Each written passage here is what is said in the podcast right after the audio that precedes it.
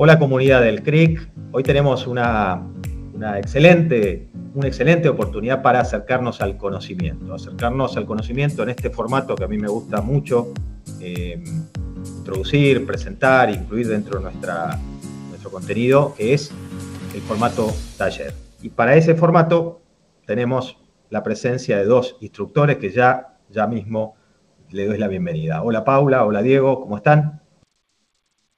Hola, Pablo. ¿Cómo estás? Muy bien, muchísimas gracias por, ser parte de nuestro ciclo. Gracias, y ahora les voy a presentar formalmente. Gracias Paula Priotti, líder de proyectos, y Diego Malat, gerente de consultoría, ambos de la consultora Kenway. Hecha esta presentación, aclarado que el formato que tenemos por delante es el formato taller, lo que implica primero un gran esfuerzo de nuestros instructores, por eso agradecerles nuevamente, pero también una, disposición, una, vocación de entregar un tiempo más largo que el que acostumbramos cuando recurrimos al formato ponencia o al formato entrevista, incluso al formato panel. Y el título de este taller, voy a spoilearlo, más allá de que cuando ustedes inicien obviamente lo van a también presentar, es CX más IX igual a VX, lo cual no es una fórmula mágica.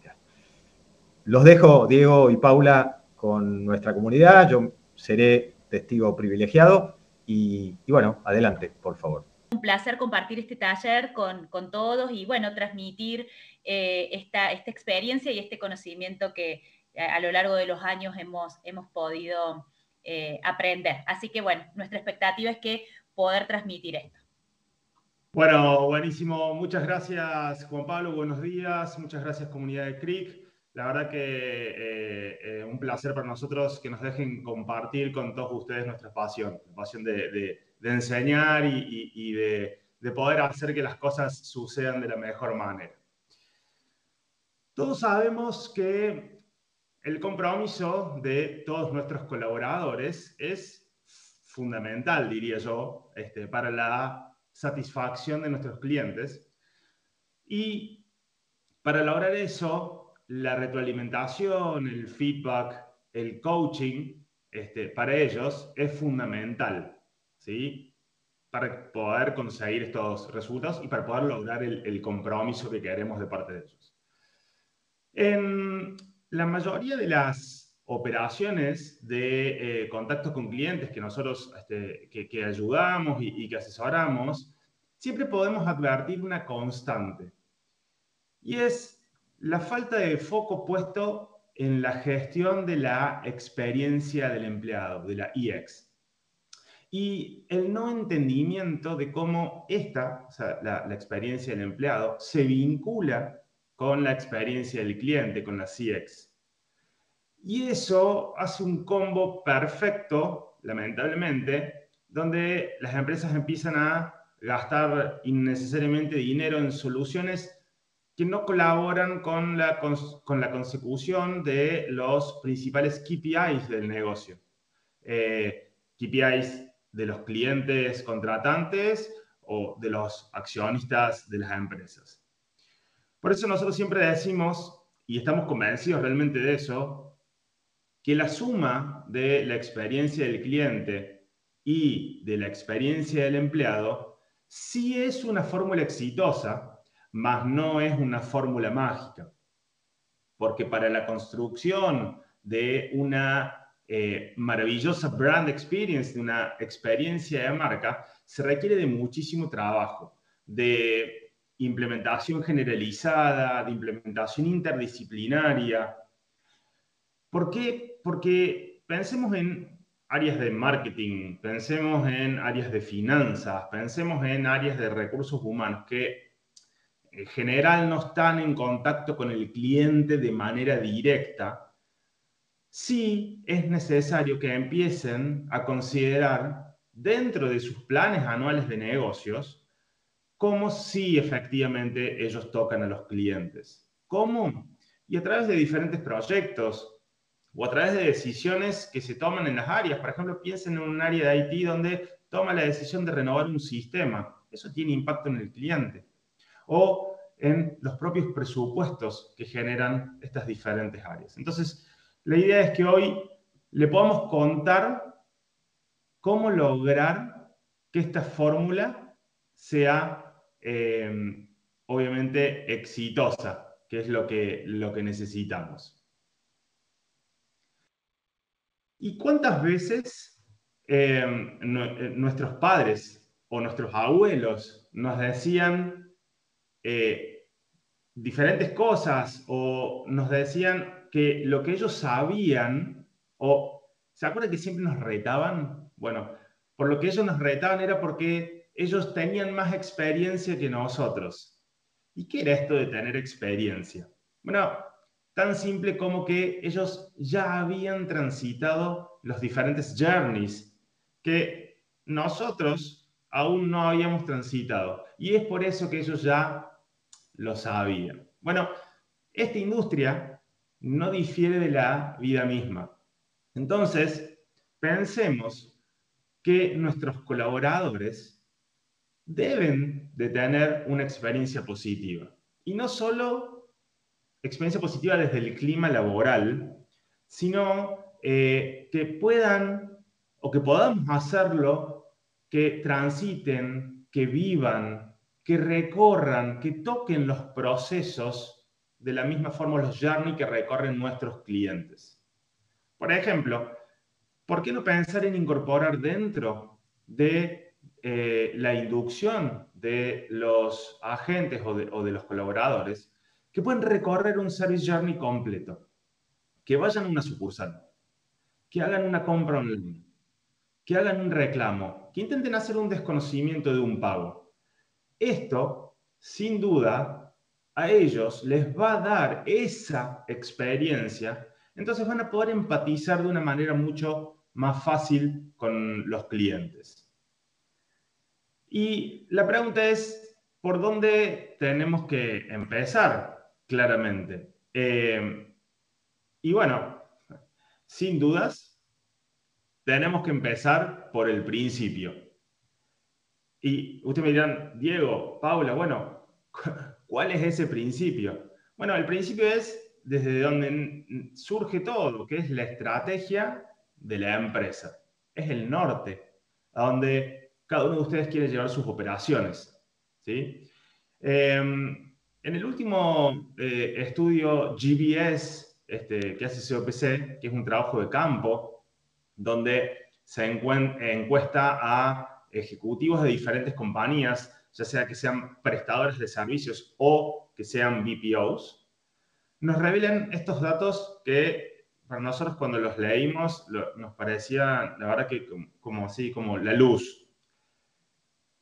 El 96 o más del 96% de las empresas afortunadamente declararon que dentro de su eh, misión, visión y valores, es decir, dentro de su declaración de la dirección, la CX, es decir, la experiencia, el cliente, está inmersa. Es decir, se habla de CX. El 96% de las empresas declara esto. Ahora, ¿qué pasa con la experiencia del empleado, la EX, que es la base de todo esto? Estas mismas compañías que casi en su totalidad tienen el foco puesto en la CX como parte de su visión y como parte de su misión, solo el 41% de ellas consideran dentro de su estrategia la IX. Por eso es que debemos necesariamente comenzar por ahí, que es el principio, que es el norte. Y ya lo decía, seguramente conocido por muchos de ustedes, Peter Drucker, uno de los padres del management moderno. La, frase dice que la cultura se come a la estrategia en el desayuno, ¿sí? Y esto tiene que ver porque por mucho que las compañías planteen estrategias o inviertan en tecnología, si después no tenemos la base, que son las personas comprometidas, alineadas, todas esas inversiones podrían desplomarse por no estar sobre cimientos bien sólidos. el bienestar en el trabajo genera que las personas saquen lo mejor de sí. Y eso crea un ambiente propicio para mejorar la experiencia, no solamente de los empleados, sino también de nuestros clientes, el principal activo de nuestras compañías. Y está claro que la tecnología nos atravesó a todos, que vivimos en una era eh, completamente digitalizada.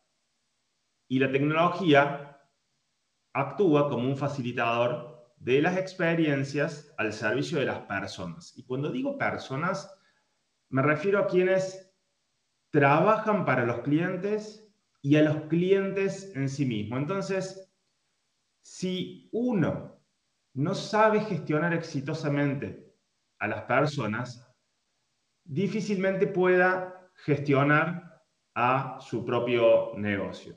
Por eso traíamos a, Peter con esa frase. Y pensemos, pensemos por un minuto eh, qué tienen en común estas empresas. Seguramente marcas muy reconocidas para todos ustedes. Son obviamente organizaciones que lideran el mercado, que son referentes en sus este, modelos de negocio. ¿Qué vemos? Bueno, que todas ellas comparten varios elementos. Uno de esos elementos es la obsesión por entender y por comprender a sus clientes. Sí, la obsesión. Ahora, si hilamos un poquito más fino, si nos detenemos a escuchar a los CEOs de estas compañías y analizamos las claves del éxito de estas compañías, todas comparten algo que me parece fascinante, que es la fuerte cultura que tienen de cuidar a sus empleados. Y hay una, vieja frase que dice que uno no puede dar lo que no tiene.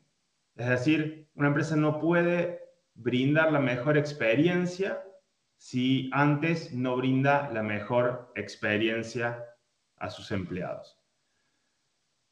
¿Y por qué cobra relevancia este concepto ahora? El concepto de la experiencia de empleados. Hay en la nueva norma COPC, en su versión 7.0, ya está disponible, que nos dice que obviamente podemos tener los mejores procesos, podemos tener la mejor tecnología, podemos tener incluso los, bots más avanzados de contactos con clientes, pero si no tenemos esto, que es el recurso que ponga en marcha toda esta maquinaria, sería, diría yo, prácticamente imposible conseguir buenos resultados. Y es por eso que retomamos este concepto de trabajar con la gente, de generarle una mejor experiencia de trabajo, para que de esta forma eh, lo podamos moldear eh, y que la cara visible de nuestra marca, que son ellos, eh, se transformen en embajadores de nuestra marca. Y para que esto ocurra tenemos que trabajar en formar a la gente, la tenemos que motivar, que desde lo discursivo suena muy lindo, pero la pregunta acá clave es, bueno, ¿cómo lo logramos? ¿Qué necesitamos tener? ¿Qué necesitamos conocer para poder lograr esto? Bueno, tenemos que trabajar en la experiencia interna como un modelo y que eso sea un punto de partida eh, para poder replicarlo con nuestros clientes. Les decía de la norma COPC para la CX, que en su última versión incluye ya todo un capítulo de el gerenciamiento de la experiencia de los empleados. Y en este sentido, la norma nos dice que para poder alcanzar los objetivos de desempeño y para poder mejorar los eh, resultados, tenemos que contar con una fuerza de trabajo que esté motivada, que esté instruida y que esté formada. Y algo, seguramente Pau, eh, nos hace pensar que el vínculo, eh, digo yo, persona-trabajo, algo cambió, algo ahí se modificó. ¿Qué, qué, qué opinas, Pau, vos de esto?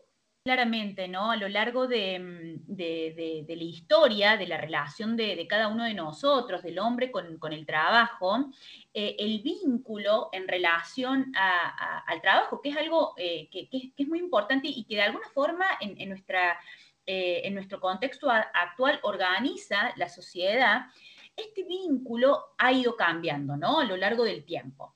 em, e, e, en, una primera instancia, eh, las condiciones básicas eh, y las condiciones de seguridad eran el foco de cualquier industria o de cualquier relación con el trabajo. Había que asegurar em, un ingreso mínimo eh, en función al trabajo que, cada persona realizaba.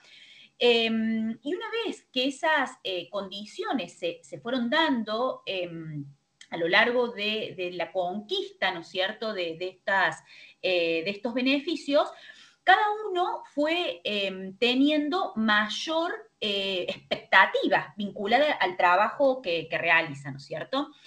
Eh, y poder entender, como, como, bien dice el título, entender apropiadamente estas necesidades de, de nuestros colaboradores, es básico para poder accionar y para poder llevar adelante un modelo. Como decía Diego recién, ¿no? Ustedes habrán visto que eh, em, em, estamos hablando eh, del contexto, más del para qué, y a medida que vayamos transitando este taller, vamos a ir yendo cada vez más a lo concreto y al cómo, ¿no es cierto? Entonces, parte de este primer cómo es de qué forma interpretamos lo que necesitan nuestros colaboradores. Sobre todo partiendo de la base de que en la industria en la que, en la que trabajamos, em, tiene el desafío de trabajar con multiplicidad. Hay muchos desafíos. Uno de ellos es trabajar con multiplicidad de generaciones, ¿no es cierto? Donde los intereses cambian. Quizás lo, que nos pasa es que eh, observamos que aquellos que lideran las organizaciones piensan que las necesidades son de determinada manera y en realidad en el mundo del trabajo y sobre todo en la industria de contacto con cliente, cada vez ingresan personas más jóvenes donde el vínculo, como les decía recién, con el trabajo es distinto quizás al que nosotros teníamos en nuestros inicios eh, laborales. Entonces, eh, es un gran desafío para los líderes poder entender estas necesidades eh, eh, complejas, diversas, pero a la vez que permiten que el, negocio pueda, pueda crecer, ¿no es cierto? Entonces, ¿qué, mm, vamos a retomar en, esta, en esta parte del taller? Como ustedes verán en, la proyección que, estamos haciendo, vemos la conocida pirámide de, Maslow, ¿no es cierto?, vinculada a, cuáles son las, necesidades de, nosotros como seres humanos. Y lo que eh, buscamos o lo, que eh, intentamos explicar con Diego es cómo esta pirámide de Maslow, en función a estudios de eh, Great Place to Work, se transforman para poder interpretar estas necesidades de las que estamos hablando. Entonces, ¿cuál es hoy una necesidad básica? Ya no discutimos que para determinado trabajo tiene que existir una compensación monetaria, ¿no es cierto? Eh, es algo básico que todas las personas percibimos en función a nuestro trabajo realizado.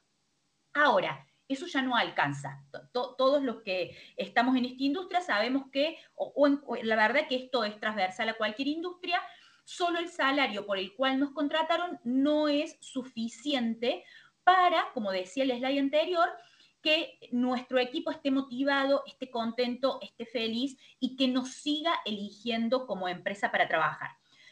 Entonces, ¿qué es lo segundo que aparece? Necesitamos un jefe que sepa lo que hacemos, que nos felicite, que nos agradezca, que nos forme en relación a cómo ejecutamos nuestra tarea. Y también necesitamos una organización que fomente nuestro desarrollo. Eh, quizá me estoy adelantando porque me parece que está un poquito más adelante, pero claramente una persona que siente que hace bien su trabajo, que, es valorado por eso, que cumple con los objetivos, es una persona que va a estar contenta y va a estar feliz en relación a su trabajo, ¿no? Partimos de la base que todos queremos hacer las cosas correctamente.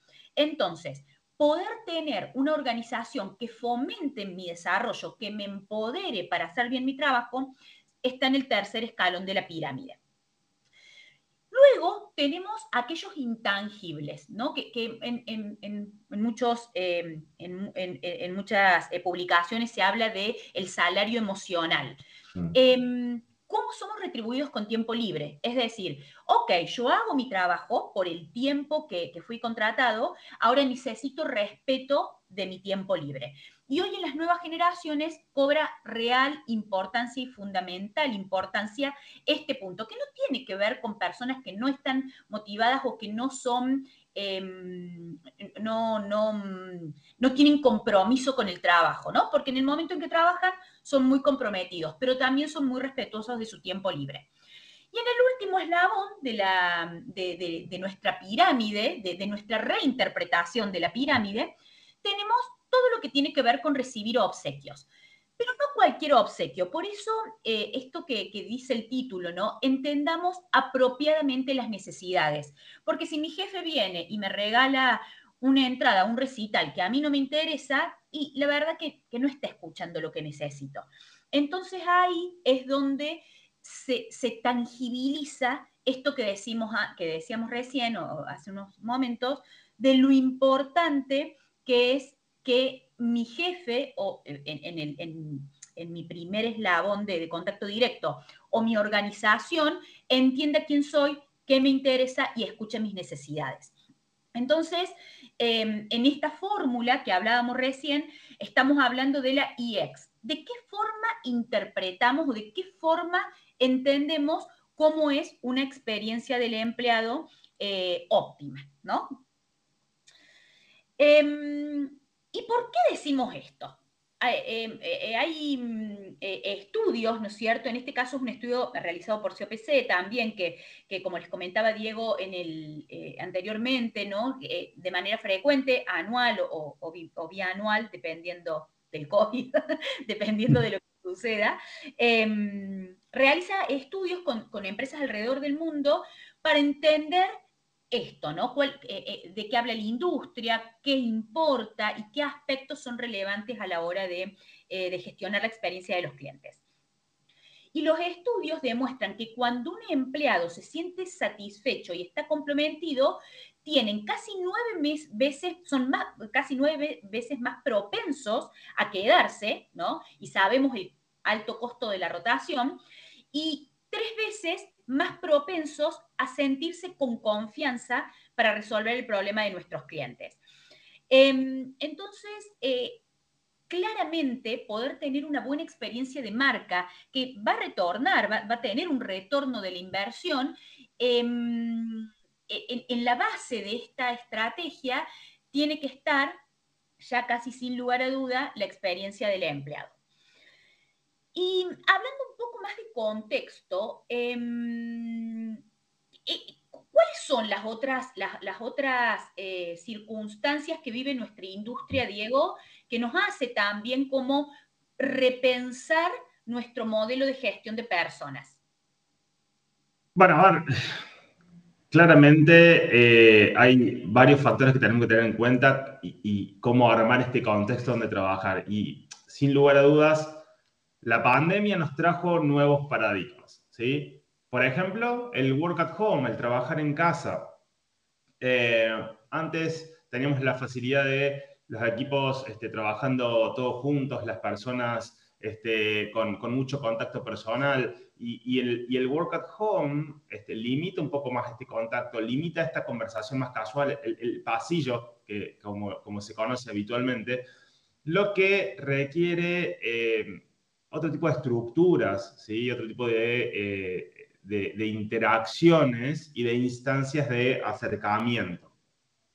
Además, claramente, permanentemente nos estamos enfrentando, un poco lo que comentabas recién, Pau, a las nuevas generaciones.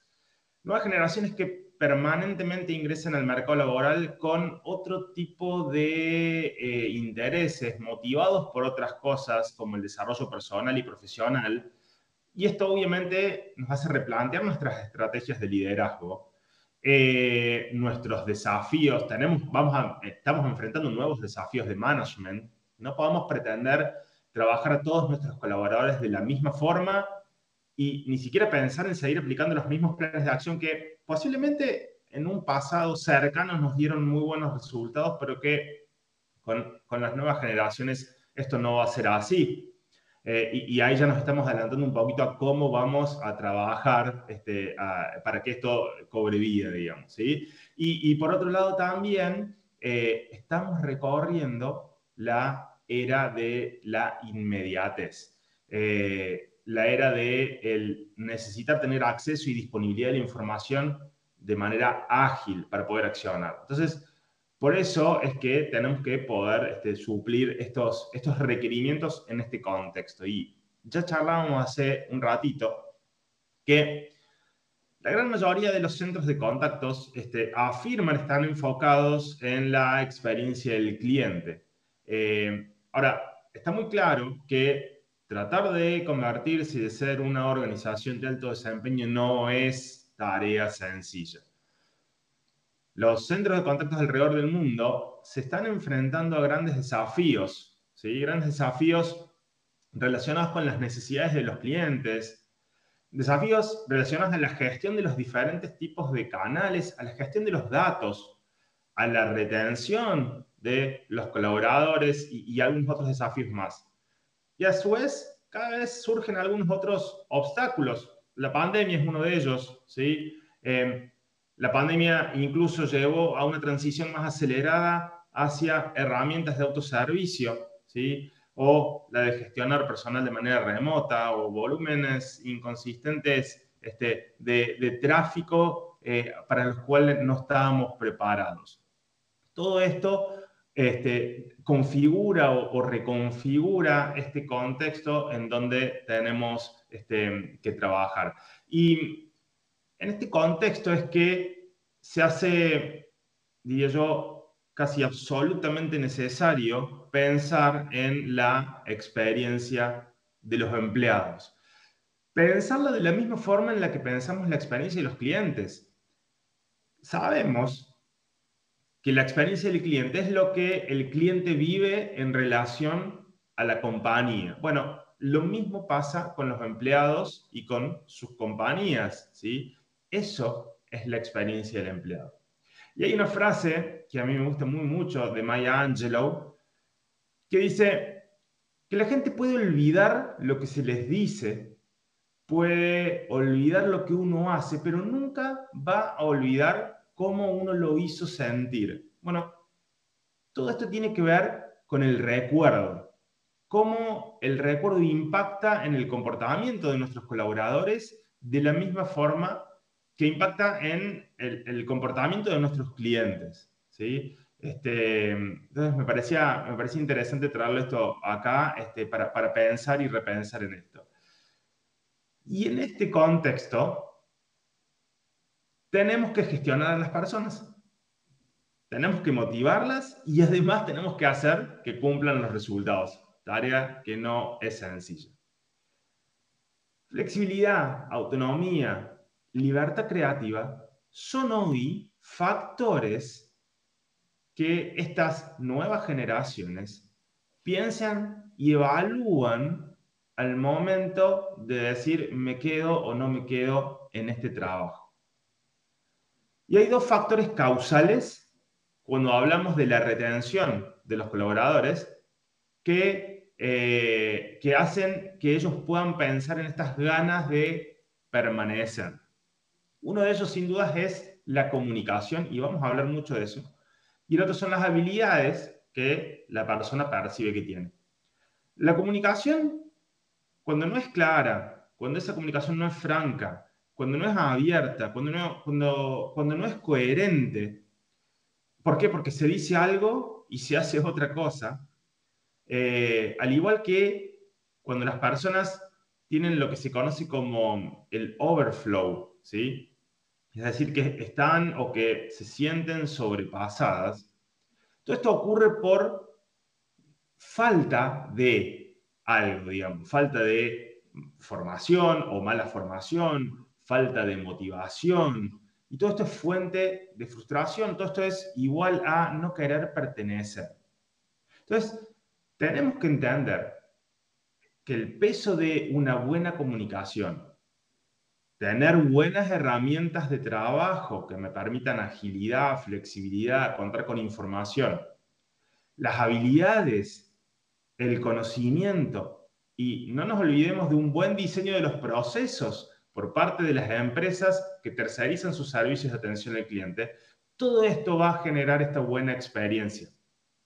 Que esta buena experiencia no es solo regalar cupones de cine los viernes. Esta buena experiencia abarca mucho, muchos otros aspectos que tienen que ser considerados y que tienen un rol este, clave dentro de esta experiencia. Y por eso eh, entendemos, y ahí Pau nos podés contar un poquito, este, ¿cuál es el papel del el líder del equipo? Sí, Diego, porque a ver, claramente cuando nosotros hablamos de experiencia del empleado, podemos pensar en distintos journey que ese empleado atraviesa en su ciclo de vida con la, con la empresa. Y podemos pensar en el journey del proceso de reclutamiento, en el journey del proceso de formación, eh, en, en, el journey de, del proceso de inducción, de cómo es recibido, ¿no es cierto? Pero hay un aspecto que es clave, que tiene que ver con el vínculo de esa persona con su líder, con su jefe directo. Entonces, en este taller nos vamos a focalizar en ese aspecto del journey. No quiere decir que no haya otros, por supuesto que hay otros aspectos que impactan, pero entendiendo la pirámide que vimos anteriormente, más los estudios realizados, el líder de equipo cobra un rol fundamental para que la experiencia de ese empleado con la organización sea lo más feliz posible. Ya me estoy adelantando un poquito a, lo que vamos a hablar más adelante, ¿no es cierto? Entonces, tal como, como se detalla aquí en el slide, el líder del equipo es una de las figuras más relevantes de la industria, ¿no es cierto? Porque mm, eh, tiene la muchas veces tiene dificultad para conseguir objetivos em, y, y, otras veces alcanza los objetivos, pero a través de mucho esfuerzo, mucho trabajo y mucho tiempo. Y como vimos anteriormente, ese tiempo no lo tenemos, o sea, necesitamos poder generar acciones que sean fáciles, ágiles, focalizadas, para que el, el líder de equipo también como como parte de, la employee experience, como, él mismo como empleado, no tenga frustración, pueda desarrollar su máximo potencial y pueda gestionar eh, a, su equipo de manera correcta, ¿no? Porque siempre cuando, cuando trabajamos en las organizaciones y, comenzamos en proyectos vinculados a la mejora de, la experiencia del cliente, eh, muchas veces vemos que hay mucho foco puesto en el desarrollo y la capacitación de los ejecutivos que atienden al cliente y quizás no el mismo esfuerzo puesto en los líderes de equipo. Que si nosotros multiplicamos un líder de equipo desmotivado con 15 o 20 personas, la relación es casi directa, ¿no es cierto? Un líder de equipo que no, que no tiene las habilidades, que no tiene las herramientas, que está desfocalizado, impacta en 20 personas. Y esas 20 personas, imagínense cuántos clientes atienden por día. Entonces, la relación es, directa. Eh, por lo tanto, la figura del líder cobra una importancia fundamental en esta experiencia del empleado. Y para mm, ayudarnos a reflexionar un poco más vinculado a este rol de, las personas que tienen gente a cargo, vamos a ver un video muy cortito de tres minutos eh, que nos va a ayudar a reflexionar y a rescatar algunos conceptos para, em, para seguir con el resto del taller. ¿Cuál es el papel de un líder? O sea, el papel de un líder no es decir a la gente lo que tiene que hacer y verificar que está hecho en tiempo y forma adecuado. O sea, el papel de un líder es el de influir, es el de inspirar, es el de transmitir, es el de contagiar, es el de ilusionar, es el de motivar, es el de ayudar. Y eso tiene que ver con lo que transmites como persona. Cuando influyes a los demás, todos tenemos dos tipos de comportamiento. Todos tenemos un comportamiento que se llama comportamiento normativo. Normativo es pues, lo que hay que hacer para no tener problemas. O sea, normativo es pues, que a clase pues, no se viene con chanclas. Normativo es pues, que el conductor de autobuses tiene que parar en las paradas establecidas. Eso es normativo y si no paras en las paradas que te tocan, pues tendrás un problema como conductor de autobús. Y normativo para mis hijos es llevar el plato desde la mesa hasta la cocina. Eso es normativo. Si no lo haces, tendrás un problema. Y luego todos tenemos un comportamiento que se llama espontáneo. Y espontáneo es lo que haces porque te da la gana. Si cuando un conductor de autobús entre dos paradas ve que hay una persona que, que, que se ha perdido la parada anterior y está corriendo y decide frenar para esperarla, eso no es normativo, eso es espontáneo. Lo hace porque el conductor le da la gana. Entonces, lo que hay que conseguir cuando uno es líder es que las personas den el normativo y den también el espontáneo. Al final, el trabajo de un líder es sacar lo mejor que llevan las personas. La esencia es, para ser buen líder, tener pasión por ayudar. Cuando tú tienes pasión por ayudar a los demás, aquí tienes el primer requisito para ser un buen líder. Hay una regla que se llama la regla de oro, que la hemos oído mil veces, pero que es la esencia. Trata a los demás como te gustaría que te trataran a ti. Es así de simple. Lo hemos oído muchas veces, pero es que es la verdad. Trata a los demás como te gustaría que te trataran a ti. ¿Y eso qué implica? Si hiciéramos la lista de cuáles son las habilidades para comunicarse mejor con los demás. Sonríe. Sonríe, es muy importante, ¿eh? Tú ves una cara rancia. Mm. Sonríe, pon cara fácil. Hay gente que nació con cara fácil, hay gente que no. Pues habrá que hacer un esfuerzo. Sonríe. Nos gusta ver personas agradables, personas que sonrían. Nos gusta mucho. Sé honesto.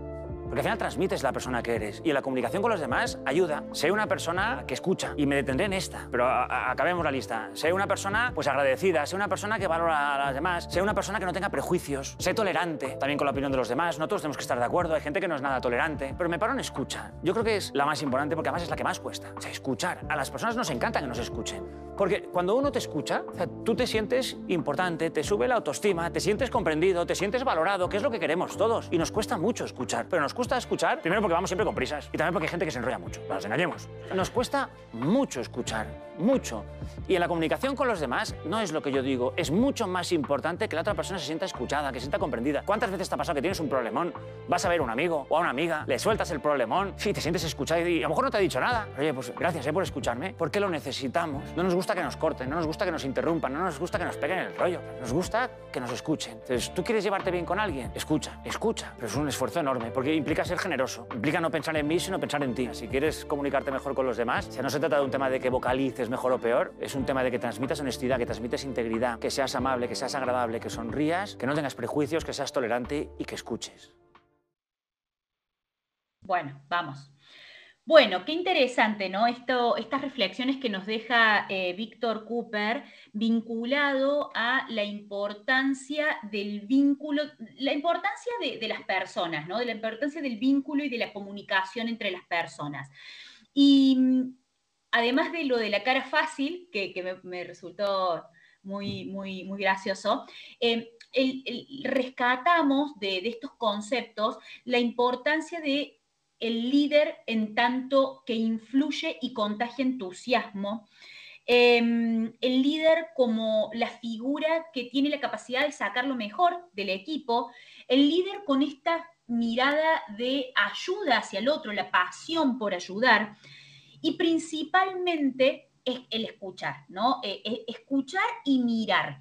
Y mm, muchas veces, y, sobre todo en este contexto actual de, entornos de teletrabajo, como veíamos anteriormente, hay en cierta medida una, eh, una pérdida del cara a cara, de ver qué te mm. pasa y ver si tenés cara fácil o no tenés cara fácil, ver si ese día tuviste un buen día o un mal día, ¿no es cierto? Entonces, es preciso poder escuchar, poder mirar y poder generar mecanismos para de alguna forma em, eh, estandarizar, ¿no es cierto? Porque parece que cuando hablamos de, de, emociones, hablamos de experiencia del empleado y hablamos de estandarizar, parecen como cosas totalmente opuestas. Y vamos a ver ahora a continuación que podemos establecer un método para poder gestionar.